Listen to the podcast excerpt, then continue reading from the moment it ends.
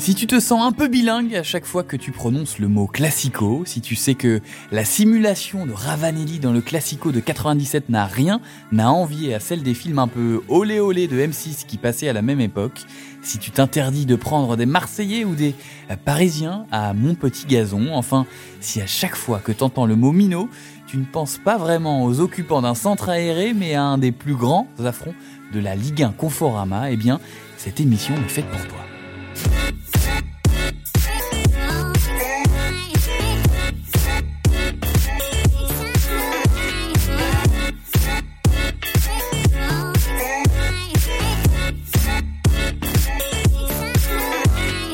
Bonjour, je suis Pierre Desmarais, bienvenue dans Rond Central pendant une demi-heure et accompagné d'un observateur et d'un acteur de la Ligue 1 Conforama. Je vous donne les clés pour comprendre le patrimoine et l'univers du championnat de France. Et aujourd'hui, nous allons nous intéresser au match de Ligue 1 Conforama, sans doute le, plus prestigieux, celui qui oppose l'Olympique de Marseille au Paris Saint-Germain, le Classico. Et pour évoquer ce, match incontournable de notre championnat, nous avons le plaisir de recevoir un, un épicurien qui a de la bouteille, tellement qu'il a entraîné les, les jeunes du club de Saint-Émilion, un aventurier qui, malgré ce que l'on pourrait croire, n'est pas le grand frère de Moundir, un défenseur euh, central passé par Nancy, le PSG, l'AEK Athènes, Châteauroux, Mons en Belgique, mais aussi Madagascar, un joueur au nom si long qu'il a bien failli causer la, faillite hein, des enseignes spécialisées dans le flocage des maillots.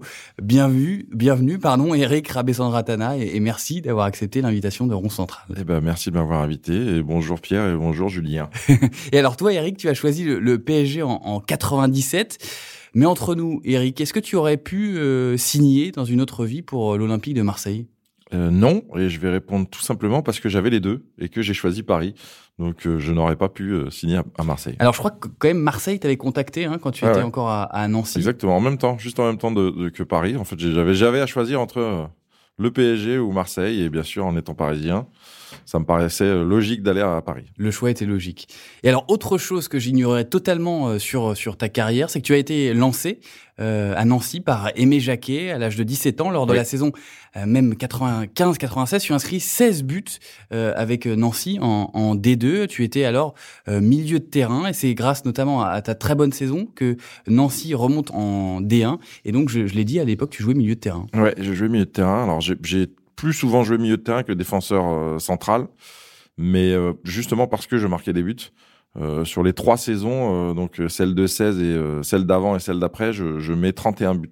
Donc j'étais plutôt performant de ce côté-là et du coup voilà pourquoi je jouais au milieu de terrain. Et à partir de, de quelle époque tu as reculé en, en, défense centrale? Au moment où je suis parti à Paris. En fait, j'ai je, j'ai joué contre Paris en défenseur central. J'avais fait un bon match. Si tu veux, il y avait il y avait comment Jean-Michel Moutier qui était à Nancy précédemment et qui me connaissait très très bien et qui a parlé de moi aux dirigeants parisiens. Et du coup, euh, ça a aussi facilité le, dire, le transfert.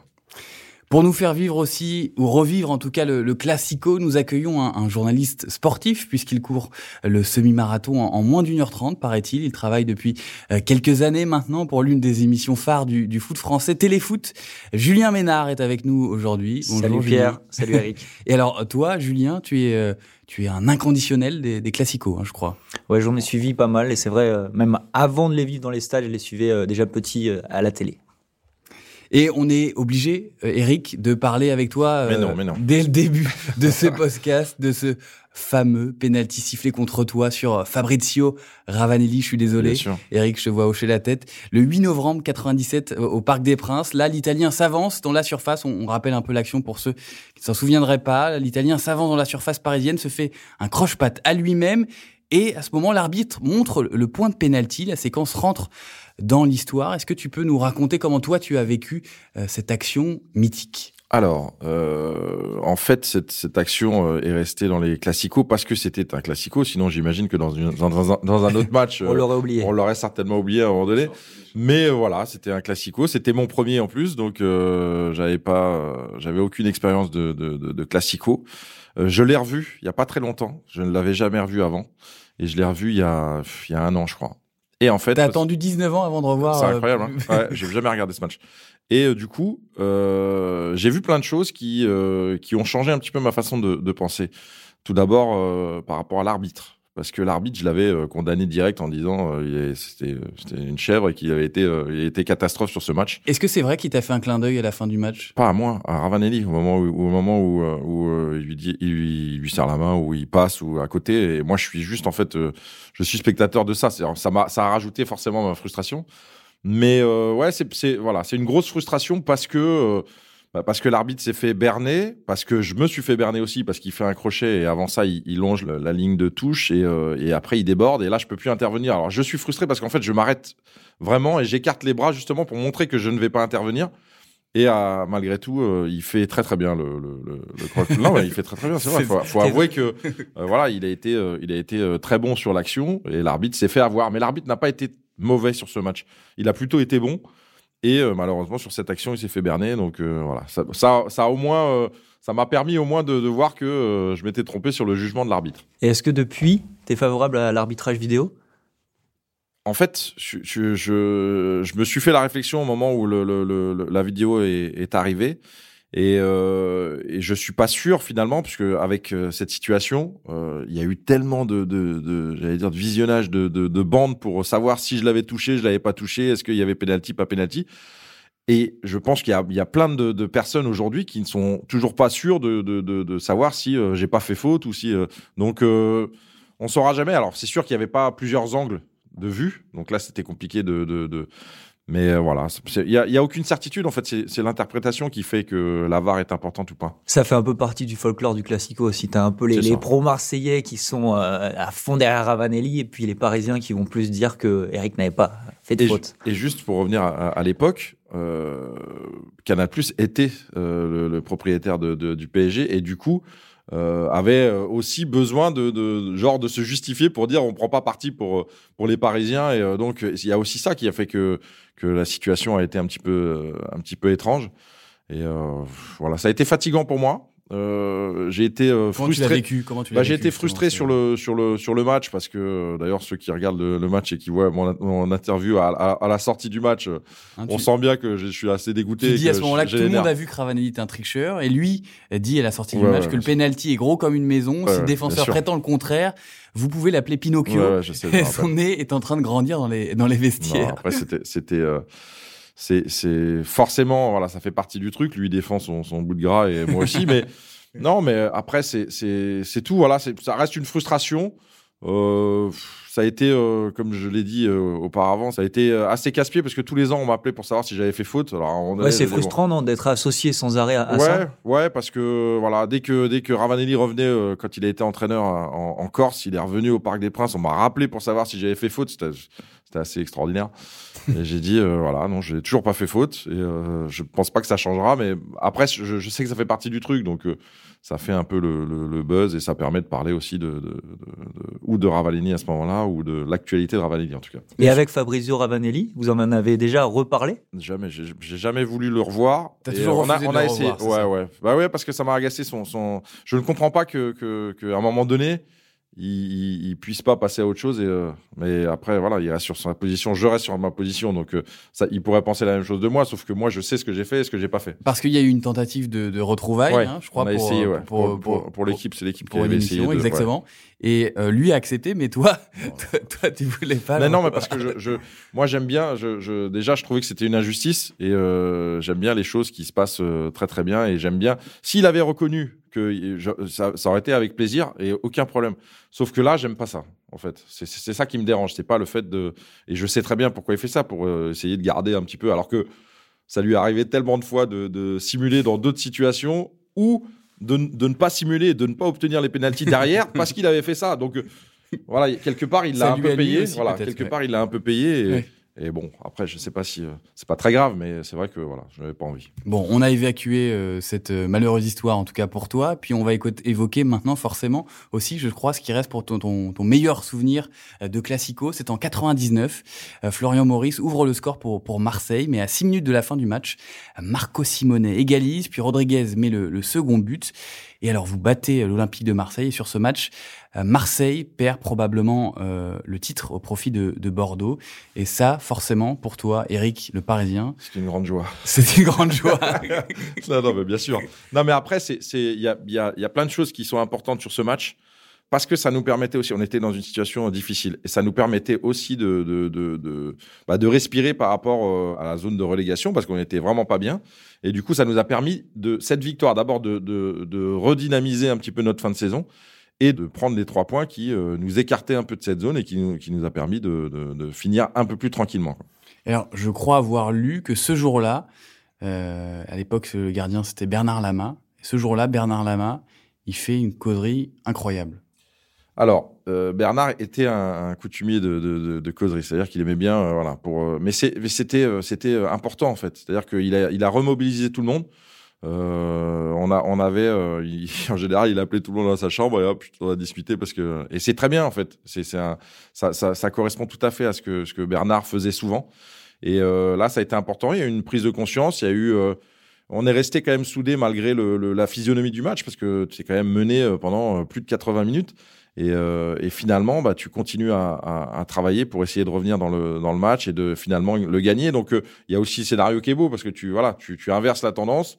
C'est euh, peut-être la première remontada de... Non, j'exagère, mais, mais c'était une forme de remontada. Et voilà, et tu te dis, non, non, c'était un moment magique, mais surtout, voilà, ce, ce soulagement du fait que, bah, que tu, tu, tu, sors un peu de cette zone dangereuse et que tu te permets de, de, de, de bien finir. Mais je, juste une, en aparté sur le, bah, les Marseillais après, parce que forcément, il y a eu ce match, ce dernier match euh, PSG Bordeaux, et qui euh, et qui a été euh, critiqué parce que on a dit les Parisiens ont laissé gagner les Bordelais parce que alors c'est vrai. mais mais ils ont oublié surtout les Marseillais qui d'abord ils ont perdu ce match-là qui aurait pu leur permettre éventuellement d'être champions et surtout ils n'ont jamais été capables de, de, de battre Bordeaux dans la saison et, et après voilà ils ont remis sur sur les Parisiens la responsabilité de, de même si on n'avait pas je pense qu'on n'était pas à fond, ça c'est sûr, mais euh, on a joué quand même ce match. Mais ça aussi, ça fait partie de la rivalité Paris-Marseille, parce que je pense que si euh, Bordeaux gagne son dernier match contre une autre équipe, je sais pas, Nantes ou Metz, qui vous voulez, on, on le retient pas, ça. C'est vrai. Très juste. Et on va euh, du coup se replonger au, un peu aux origines hein, de, de, cette rivalité justement qui a été inventée, on va le dire, pour rendre le championnat de France plus attractif en, en 1991 avec l'arrivée de, de, Canal+ à la présidence du PSG. Bordeaux est alors sur le déclin. Il faut créer une nouvelle euh, nouvelle rivalité avec un club du Sud, Marseille. Donc euh, les matchs sont alors très tendus sur le terrain entre Dimeco, Colter, Ginola, Boli ou encore Ricardo. Hein. quand on est Eric Rabessandratana, qu'on est né à, à Paris et qu'on joue à Nancy, est-ce qu'on trépigne à l'idée de, jouer ce genre de match? Ah oui, ah oui, je l'ai dit il y a pas longtemps à, un ami où je disais mais mais moi je j'attendais ça et je et surtout non mais c'est pas c'est pas ça c'est que d'aller jouer au Vélodrome j'adorais ça, c'est-à-dire te, te, faire insulter pour c'était je trouvais que c'était euh, vachement motivant et de te dire non mais mais c'est vrai, c'est c'est quand tu es compétiteur en fait, ça, ça, te ça, normalement ça doit te transcender. Donc euh, donc euh, ces matchs-là et de toute façon tu joues au foot pour jouer des matchs comme ça, donc c'est magnifique une rivalité, on va le préciser, qui a été quand même savamment entretenue entre euh, Bernard Tapie, Michel Denisot, Roland Courbis, Luis Fernandez. Comment est-ce qu'à l'époque, euh, toi qui as vécu ça quand même de l'intérieur, comment ces personnages euh, font vivre ce classico Toi qui as été entraîné par Fernandez, par exemple. voilà, quel souvenir tu as de lui lors de ces matchs-là? Non, pas, pas spécialement par rapport à, Fernandez, mais par rapport à j'allais dire au, au, climat et à l'ambiance qu'on peut qu'on peut ressentir. C'est toute une toute une semaine de, de, de j'allais dire de préparation pour ce match. C'est-à-dire que là, euh, au camp des loges, les, les, les supporters euh, viennent euh, un peu plus nombreux aux entraînements pour vous rappeler qu'il y a une il y a une rivalité et qu'il faut surtout pas oublier que bah voilà si vous gagnez Marseille et que vous êtes nul en championnat, on s'en fout. C'est important de, de gagner ce match.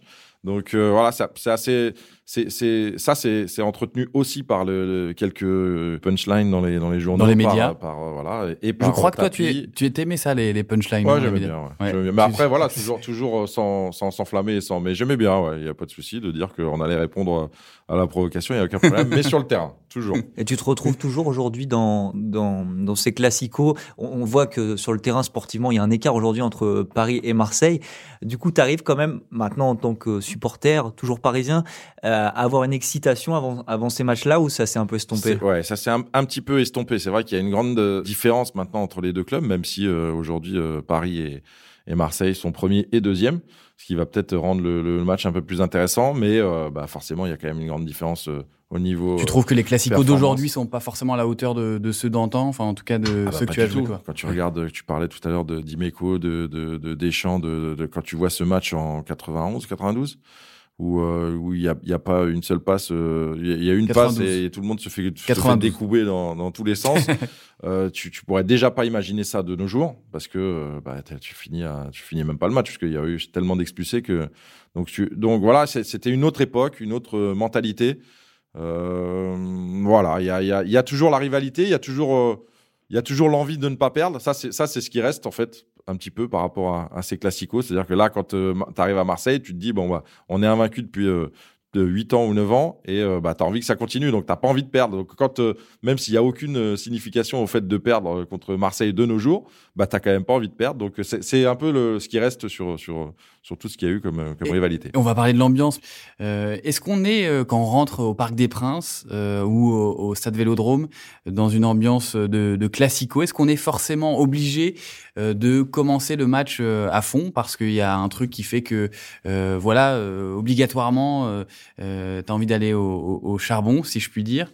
comment est-ce que, ouais, on se sent quand on rentre sur sur cette pelouse? Ben, on est prêt. A priori, on est prêt parce que, comme je disais, euh, tu as eu une semaine de, de, de voilà où les, les supporters sont venus. Bien chauffé. Bien sûr, ils t'ont chauffé, ils t'ont préparé. C'est pour ça que c'est pour ça que les classicos restent des matchs euh, à part. Et puis après, tu as l'ambiance du stade parce que parce que voilà, quand tu joues au parc ou même euh, au Vélodrome, il y a une il y a une ambiance extraordinaire. Et, et comme je dis, je dis, tu joues au football pour jouer des matchs comme ça. Donc quand tu arrives dans cette ambiance, t'as qu'une envie, c'est d'être performant et de, de, de, bah de, marcher sur l'adversaire. C'est la magie du foot aussi. En, en, une fraction de seconde, tout peut basculer. Je me rappelle avoir vécu euh, le, le Marseille-Paris quand Cavani marque au dernier moment, un vélodrome ce soir-là incroyable, et d'un seul coup, plus un bruit. Et c'est, c'est, c'est, c'est vraiment impressionnant. Ce qu'on a appelé la clim. Hein. Voilà. C'est ça. Alors, quand, on, est quand on a été pardon, euh, capitaine, comme tu l'as été euh, lors d'un classico, euh, est-ce qu'on a le devoir quand même d'être responsable, de faire attention aux, provocations? Ou est-ce qu'au contraire, on invite ses coéquipiers à, à, insister sur un joueur marseillais, peut-être, à le cibler parce qu'il est plus fragile ou en tout cas plus fébrile pour essayer de le, déstabiliser. Toi, tu as été capitaine de, de classico, comment est-ce que tu gérais C'est justement euh, non, ça sur un match le, Peut-être le seul devoir que tu as, c'est d'essayer de, de s'il y a un moment donné où ça, ça ne va pas bien, euh, de, de, remotiver tout le monde et de, de, de tenir le, le, rang et de se dire que voilà, il faut répondre présent jusqu'au bout, peu importe le, le, résultat à la fin. Ça, c'est un peu les obligations que tu as comme en tant que capitaine, puisque tu es quand même choisi pour pour essayer de d'être l'intermédiaire du, du coach. Donc c'est aussi pour ça, même si euh, il y, a, y, a, y, a, différents capitaines et capitaines et leaders techniques et leaders euh, avec le, le caractère. Non, mais euh, capitaine d'un match où où tu vois qu'il y a euh, 30 fautes en première mi-temps, que les frères Leroy, euh, enfin les frères Leroy, presque, Laurent Leroy, Jérôme Leroy, ils sont pas frères. Hein. Je sais bien. je sais pas pourquoi je dis ça. Euh, où tu vois que Laurent Leroy, Jérôme Leroy se euh, s'invectivent, se, en viennent aux mains. Comment est-ce que tu gères ça, toi qui es capitaine à ce moment-là bah, Qu'est-ce que tu dis à Laurent Leroy? C'est assez particulier. Non, Laurent Leroy, euh, déjà qui est, qui est, une crème au départ et, euh, et qui euh, voilà qui va se prendre la tête avec euh, avec Jérôme, c'était assez surprenant. Euh, bah t'es es obligé de d'écarter tout le monde et puis après tu sais que voilà tout, tout, le monde va arriver autour pour essayer de justement de remettre de, de l'huile sur le feu et de donc il faut faire redescendre parce qu'en fait. Comment on en arrive là euh, en, en, amont de ce bah, match On en arrive là parce que euh, c'est l'accumulation de. Alors ça dépend. Le, climat, ça peut être euh, parce qu'il y a une certaine frustration parce que soit on n'arrive pas à faire le match qu'on veut faire, soit on le fait bien et puis il y a des décisions d'arbitre qui. Il y a plein de, il y a plein de paramètres qui font que ça peut, tu peux sortir un petit peu de ton match ou parce que bah on sait que voilà t'es sur le voté pour jouer ce match et du coup, bah, les émotions euh, font que ça déborde et que tu t'énerves plus vite que d'habitude. Et sur ce match en, particulier en 99, est-ce qu'il y a eu des éléments en amont qui ont fait en tout cas penser ou imaginer que ça pouvait partir voilà dans ce genre de non non c'était un match c'était un classico donc après voilà tu sais qu'il peut y avoir des débordements tu sais qu'il peut que tu sais qu'en face on peut voilà être un peu plus agressif que, que d'habitude et essayer justement de te faire sortir de ton match, ça fait partie de, du jeu. Donc euh, là, c'est arrivé parce que bah voilà, tu, tu, tu les, deux se sont énervés sur le moment et euh, ils ont un peu craqué, mais c'est, j'allais dire, c'est presque une, une réaction logique de, de classico parce que t'es tellement, euh, t'es tellement à fond que bah tu, tes émotions prennent le pas des fois. Ce qui est intéressant aussi, c'est que Eric il parle de, de, pression. Lui, il avait l'air de se nourrir de ça, de ses petites punchlines, tout ça avant les matchs pour se motiver. Mais euh, à l'inverse, tu peux aussi avoir des joueurs qui euh, n'aime pas cette pression. On fait le parallèle avec Paris en Ligue des Champions. On dit souvent que c'est une équipe qui supporte mal la pression. Ça peut, ça peut aussi changer un match, cette pression.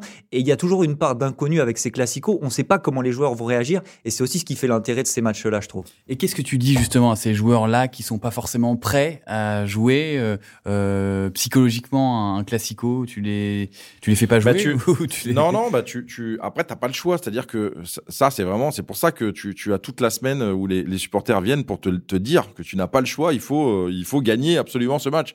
C'était, c'est, quasiment le plus important de, de l'année. C'est, de gagner le, le classico. Et, comme je disais tout à l'heure, si t'es nul, ils s'en foutent. L'important, c'est que tu gagnes ce classico. Tu gagnes ce classico. C'est comme si tu avais sauvé ta saison, alors que c'est, complètement euh, stupide, mais voilà, c'est une réflexion de, de, de, de, rivalité qui fait que bah, t'as, la seule chose qui compte à ce moment-là, c'est la, c'est la victoire contre Marseille.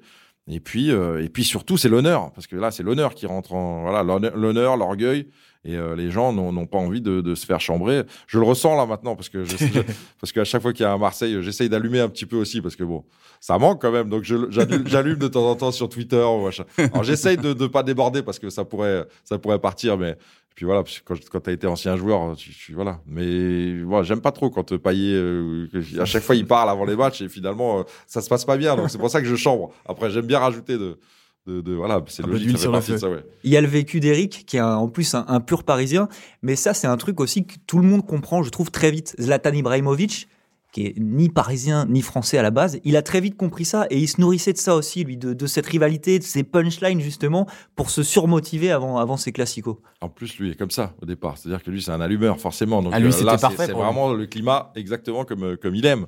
Et puis c'est un compétiteur, donc quand, voilà, quand c'est pour ça que je, je rappelais quand t'es compétiteur ces matchs-là, c'est quand même extraordinaire à jouer. Toi, dans, dans, ton, dans ta carrière au, PSG et lors de ces classicos, est-ce que tu as en tête euh, des joueurs euh, de ton époque qui aimaient, euh, comme Zlatan, chambrer les, les, Marseillais ou en tout cas qui, avec une envie, c'était d'en découdre? Non, mais, mais après, tu... j'ai vécu deux époques, en fait. J'ai vécu une époque de Niso, où euh, là, tu es avec une équipe qui a l'habitude de gagner, qui a l'habitude de jouer ses grands matchs, donc euh, avec euh, les Fourniers, Guérin, Rai, voilà, où là, tu es avec des joueurs qui ont l'habitude de, jouer et de gérer ce, ce, ce genre de match, donc tu apprends aussi, tu vois. Là, j'ai appris aussi par rapport à, à cette gestion de match, et puis après, voilà, non, les joueurs tu, tu, j'ai, pas de joueur euh, particulier qui était euh, plus, plus, si peut-être Francis Lasserre qui était forcément le plus parisien de tout le monde et qui euh, essayait un petit peu d'arranger tout le monde, mais voilà, non, à part Francis, je pense que voilà, tout le monde était essayé de, de, de, de, bah, de faire ce match parfaitement parce que fallait être, fallait être parfait. Alors, malheureusement, Eric, si on, si on fait le bilan, si on ah va faire le bilan de tes classicos, eh bien malheureusement tu as perdu, en tout cas malheureusement pour toi, hein, tu as perdu plus de, de classico ah que tu en as euh, gagné avec seulement euh, deux victoires et quatre défaites sur euh, sur sept classico joués. C'est un bilan voilà qui est j'accepte pas très positif. C'était plus, plus, dur à l'époque. Comment est-ce qu'on vit justement la défaite contre son ennemi juré quand on est parisien de naissance et qu'on est capitaine notamment du, du PSG bah, c'est une grosse frustration. moi, c'était important pour moi. J'étais, mais au-delà du fait d'être parisien ou d'être, c'était important.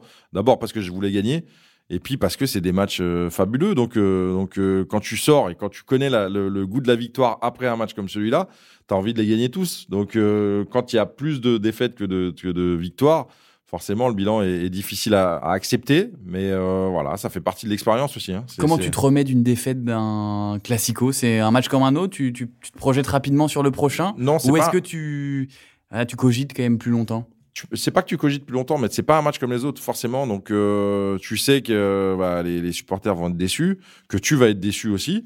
Euh, selon la, la, la, physionomie de ta saison, bah, il y a voilà, il y a des conséquences aussi derrière. Donc euh, ça reste que trois points, mais euh, mais il n'empêche que voilà, comme je le disais euh, pour celui de, de 99, les trois points nous ont permis de finir la saison bien. Donc voilà, il y a plein de choses qui font que bah, tu, tu, tu gères pas pareil la, la, la, ou la défaite ou la victoire derrière. C'est une défaite sans doute qui marque un peu plus que les autres parce que euh, dans les faits, tu perds trois points comme tu pourrais perdre trois points contre une autre équipe. Mais mentalement, c'est peut-être plus dur aussi derrière de se relancer tout de suite quand tu perds un classico, ça marque sans doute euh, davantage. Ouais, et puis on te le fait, on te le fait sentir euh, forcément si. Si tu, tu, alors t'as, as quand même deux semaines hein, parce que tu joues à l'extérieur après, tu, mais, mais ouais, sur le match d'après au, au Parc des Princes, les, supporters mettaient euh, quelques banderoles pour dire euh, genre vous nous avez trahis ou des trucs. Euh, mais voilà, c'est parti de c'est partie de la vie d'un de, club en fait. Est-ce que jouer un classico c'est aussi voire plus important que jouer un match de Ligue des Champions? Non, pour moi non. Après la Ligue des Champions c'était quand même une compétition à part ou ou même pour les supporters parce que franchement, l'ambiance au Parc des Princes, c'est pour ça que c'est une frustration aussi de voir ces huis clos et tout ça, parce que euh, l'ambiance dans le stade euh, en Ligue des Champions, c'est quelque chose d'extraordinaire. Il y a une la, conception du Parc des Princes fait qu'il y a une, une, une, telle résonance dans le dans le et dans l'ambiance et dans tout ce qui peut se passer que, que voilà, on a l'impression d'être dans une pas une couscoussière, mais un truc, cocotte. Euh, une cocotte où euh, voilà, t'es t'es dedans et c'est comme si t'étais baigné dedans et t'as qu'une envie, c'est de de, bah, de tout exploser. Donc j'ai vu là en étant en, faisant les commentaires de, des matchs du PSG dernièrement où euh, l'ambiance avait été euh, extraordinaire et je comprenais pas pourquoi les joueurs jouaient comme ça parce que je me dis mais c'est pas possible quoi. En ayant connu le terrain, je me dis mais ça doit te transcender et tu sentais pas ce, ce, ce voilà ce, cet état d'esprit chez les joueurs et, c'est ça aussi c'était une, frustration pour moi. À Marseille, l'ambiance reste quand même euh, très très forte et c'est c'est d'ailleurs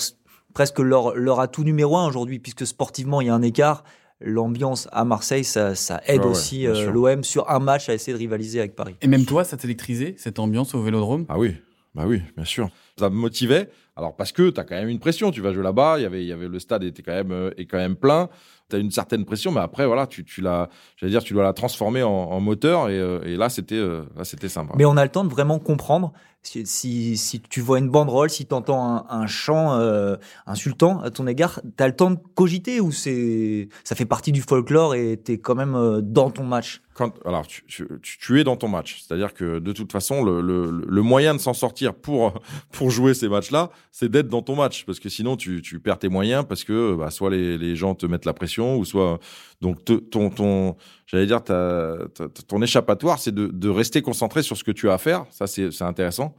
Euh, c'est ce que c'est ce que c'est ce qui est le plus important sur sur un, un, classico où euh, voilà tu as toute cette euh, cette adversité autour et que, voilà t ton moyen de t'en sortir c'est voilà j'ai ça à faire voilà sur le jeu prends lui sur les corners machin. Dans le jeu voilà il faut rester voilà il y a il y a plein de choses qui font que bah, finalement, tu fais pas trop attention à ce, que, à ce qui se passe autour. Tu fais attention quand tu rentres sur le terrain, en fait. Après, une fois que tu as passé cette étape-là, tu es concentré sur le jeu. Alors, tu pouvais faire attention forcément aux supporters hein, qui étaient euh, en face, mais est-ce que parfois, dans l'équipe adverse, il y avait des provocateurs ah oui. hein, euh, du côté marseillais, des joueurs qui pouvaient te faire euh, péter des plombs? Pas péter les plombs parce que même si voilà comme je disais les émotions sont un petit peu particulières sur ce, ce genre de match mais euh, ouais, essayer de, de, de, de, provoquer ou de déstabiliser, oui, bien sûr. Il y avait, euh, mais c'est, après, c'était à, une, à, une certaine époque, à une certaine époque, bien sûr. Basile Boli ou euh, voilà. Moi, quand j'ai commencé, voilà, c'était c'était ce genre de joueur qui essayait de d'intimider les plus jeunes aussi. Mais, mais, comment il intimide mais juste pour des, allez, je donne un exemple. C'était pas sur un, au cours d'un classico, mais c'est voilà, c'est pareil. Moi, j'étais plus jeune, je jouais, j'étais à Nancy, et et t'avais des joueurs qui jouaient, et en fait, les, les mecs te disaient, euh, tu te retrouves avec Boli au marquage et euh, tu le dribbles une fois et après il te disait si tu recommences ça je te casse la jambe. Alors c'était marrant parce que tu voilà ça, ça ne doit pas exister mais ça fait partie du, du, du voilà du, du, folklore et ça et forcément pendant les classicos ça arrivait aussi. Il y a la vérité du, terrain mais j'imagine aussi que euh, quelques jours avant les matchs, même la, la, semaine qui précédait le match, on faisait aussi plus attention aux petites déclarations. Tu faisais allusion tout à l'heure à, à, Dimitri Payet qui aime bien un petit peu chambrer ou voilà, euh, taquiner les Parisiens avant les rencontres. On fait attention à ça aussi, à une semaine d'un classico, on écoute un peu plus ce qui se dit. Bah oui, parce que c'est mis en lumière un peu plus facilement aussi. Donc euh, forcément, pour entretenir la rivalité, on va te dire ah ouais, si t'as raté ça, euh, voilà, lui il a dit ça, et ben oui, forcément. Donc ça, c'est non, mais moi j'aime, bien, ça fait partie du folklore et et ça peut t'amener peut-être un spectacle différent sur le terrain parce que bah, ça motive aussi les l'équipe d'en face qui se dit ah ouais il dit ça bah, je vais je vais être encore encore meilleur donc c'est bien ouais c'est un moyen supplémentaire de se motiver on l'a vu aussi en, en, Ligue des Champions au moment où les Parisiens ont chambré un peu Haaland qui, qui avait euh, qui avait fait ça à, l'aller. Ils l'ont ils l'ont un petit peu chambré sur le match retour et ils ont dit après après leur victoire contre Dortmund que bah, ils avaient pas trop aimé la, les, déclarations faites euh, tout euh, tout au long de la semaine. Des fois, faut se taire. J'aimerais aussi qu'on parle aussi de ces joueurs qui ont forcément porté le le maillot marseillais ou parisien et qui changent de camp. on les appelle souvent les, les traîtres. souvent. Quel, euh, quel regard tu, tu portes sur, euh, sur ces joueurs-là? Est-ce que tu en as côtoyé toi-même? J'en ai côtoyé, ouais, bien sûr. Euh, j'ai côtoyé qui? J'ai côtoyé U. Maurice? J'ai côtoyé Maurice. Ouais, alors c'est plus dérangeant forcément quand c'est quand ça fait le chemin inverse, quand ça vient chez toi. Bon, tu te dis, euh, c'est voilà, tu, tu, quand tu quand ça vient chez toi, tu regardes le talent en fait, euh, où tu te dis bon, est-ce qu'il va t'apporter des choses C'est plus ça qui est important. Euh, dans l'autre sens, tu dis ouais non, tu, peux pas te permettre de partir alors que bon, ça après c'est l'évolution d'une carrière. Alors tu le penses pas comme ça quand tu es vraiment à fond dans la rivalité, mais c'est aussi l'évolution d'une carrière forcément. Tu te dis euh, voilà si le mec a la possibilité de, de, de, de partir et d'évoluer dans sa carrière, et eh ben euh, voilà, faut l'accepter même si ça dérange. Tu nous expliquais Eric tout à l'heure que euh, tu avais eu le choix entre Paris et Marseille. Tu es parisien, donc tu as choisi Paris. Mais est-ce que si euh, Paris ne s'était pas présenté, si tu avais eu le choix, par exemple, entre Lyon et Marseille, en tant que parisien, tu aurais, quoi qu'il arrive, refusé Marseille? Ah, c'est une bonne question. Ouais, je pense que j'aurais. Alors oui, parce que. Euh, parce que je suis pas fan de la mentalité marseillaise. Donc donc c'est aussi un frein, c'est pas que le que c'est pas que le sportif. C'est pas que le sportif. Je suis pas fan de voilà. C'est quoi la mentalité marseillaise Je sais pas, c'est la mauvaise foi. C'est pas la mentalité parisienne. non, mais c'est la mauvaise foi, c'est le voilà, c'est l'exagération dans, dans les dans le dans le dans le discours. Euh, voilà. Après, c'est tout simplement le fait d'être dans le sud et que voilà, on exagère un petit peu les choses. Tu ne serais pas vu copain avec Ravanelli euh, Je ne serais pas vu. Je ne sais pas. Peut-être. Hein, dans une autre. Euh, Pierre Ducrot était bien. il était parisien. Il a été. il a été partenaire avec Ravanelli à, en Angleterre. Je sais plus où. Et du coup, il, il a dit que. Il a dit que c'était un mec très sympa, que je veux bien croire, mais. mais non, non, mais voilà. Après c'est sûr que c'est des choix de carrière. Peut-être que j'aurais pu signer à Marseille si j'avais eu rien d'autre que Marseille, ou peut-être, puisque je voulais partir de Nancy à l'époque. Mais euh, voilà, je, je, me serais peut-être pas senti euh, euh, très très bien, même si j'aurais donné tout pour le maillot, puisque c'était ma façon de faire. Eric, est-ce que c'est pour ce genre de match que, que tu as décidé de jouer au foot? C'est ce genre de match qui te, qui te font euh, aimer le foot et te, te font te dépasser quand tu joues au, football. Euh, j'ai joué pour ces matchs-là euh, parce que ça représentait euh, une motivation euh, particulière et puis parce que j'avais envie de, de, connaître ces ambiances avec plein de monde dans les, plein de monde qui. C'est pour ça que j'aimais quand je disais tout à l'heure que j'aimais qu'on qu'on m'insulte, mais que voilà, ça faisait partie du folklore et ça me motivait plus parce que j'ai toujours euh, adoré le, voilà cette compétition, ce, le fait d'être performant dans la dans la difficulté. Euh, ça, c'était important pour moi. Et c'est c'est des matchs qui marquent aussi pas uniquement sur le terrain parce que eh, on a déjà vu de mauvais classicos. On s'en rappelle, mais le match euh, où les minots de Marseille montent à Paris, euh, c'est une purge. Mais on s'en souvient, on s'en souvient. Et c'est aussi ça qui, qui fait le, le, sel du classico, c'est qu'il y a toujours un petit truc. Alors ça peut être une punchline, ça peut être un beau but, un beau geste, un dribble, euh, une ambiance, mais on s'en souvient parce qu'il y a toujours quelque chose et ça dépasse vraiment le domaine du sportif et le cadre du terrain. Exactement. Ça donne, ça donne euh, de toute façon matière à, à chambrer quoi qu'il arrive. Là, ils ont envoyé les jeunes et ils ont fait, un, ils ont fait match nul. Donc les Marseillais chambrent là-dessus. Euh, voilà, quand euh, quand Garcia a récupéré l'équipe et qu'il est venu pour faire pareil, ils font un résultat à, Paris où ils font match nul, même s'ils ont été, ils ont été nuls.